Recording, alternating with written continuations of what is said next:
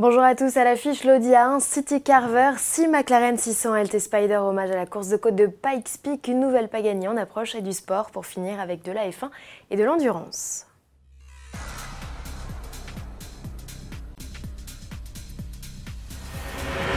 On connaissait l'un des villes, voici l'un des champs. Audi lance une déclinaison baroudeuse de sa citadine, la City Carver. Elle bénéficie d'une garde au sol rehaussée de 4 cm et d'éléments de déco spécifiques au modèle tout chemin, comme la calandre octogonale, les protections noires sur les passages de roues et les bas de caisse avec l'aminox. On remarque aussi qu'elle n'a plus que deux fentes d'aération au bout du capot contre trois sur la 1 Sportback.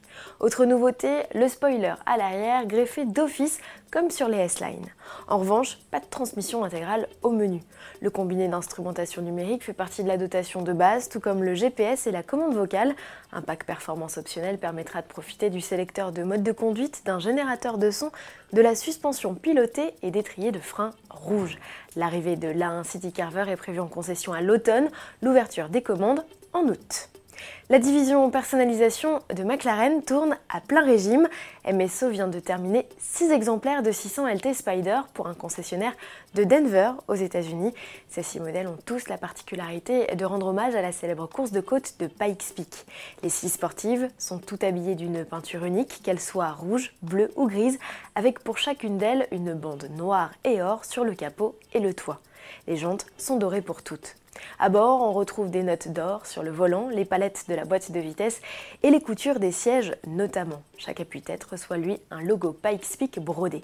Suréquipé avec des éléments aéro en fibre de carbone et des sièges ultra légers, les 600 LT Spider Pikes Peak sont toutes numérotées. Pour mémoire, la 600 LT Spider reçoit un V8 biturbo de 600 chevaux capable de la propulser de 0 à 100 km/h en moins de 3 secondes. Pas de détails sur le prix, mais il dépassera très largement les 252 000 euros du modèle de base. Du nouveau, chez Pagani, le célèbre artisan italien devrait profiter du concours d'élégance de Pebble Beach sur la côte ouest des États-Unis pour présenter la déclinaison BC de sa Wayra Roadster. Un teaser officialisé sur le site du constructeur permet d'identifier le modèle grâce à son aileron arrière démesuré.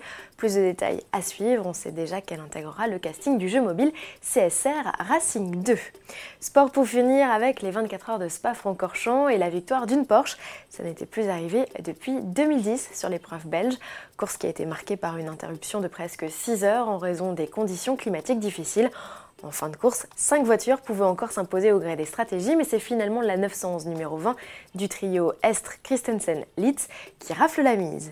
Et en F1 en Allemagne, le Grand Prix a lui aussi été particulièrement animé en raison de la pluie. Elle ne s'était pas invitée sur une course depuis le début de la saison. Au final, Max Verstappen s'impose après s'être arrêté 5 fois au stand. Sébastien Vettel, parti dernier, est remonté au deuxième rang. Il devance le russe Daniel Kiat. Cela faisait 10 ans que l'on n'avait plus vu de Toro Rosso dans le top 3 d'un Grand Prix.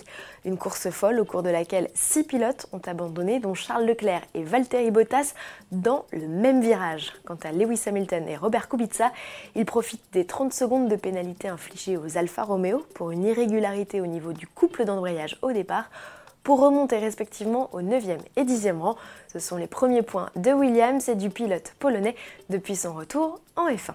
À demain.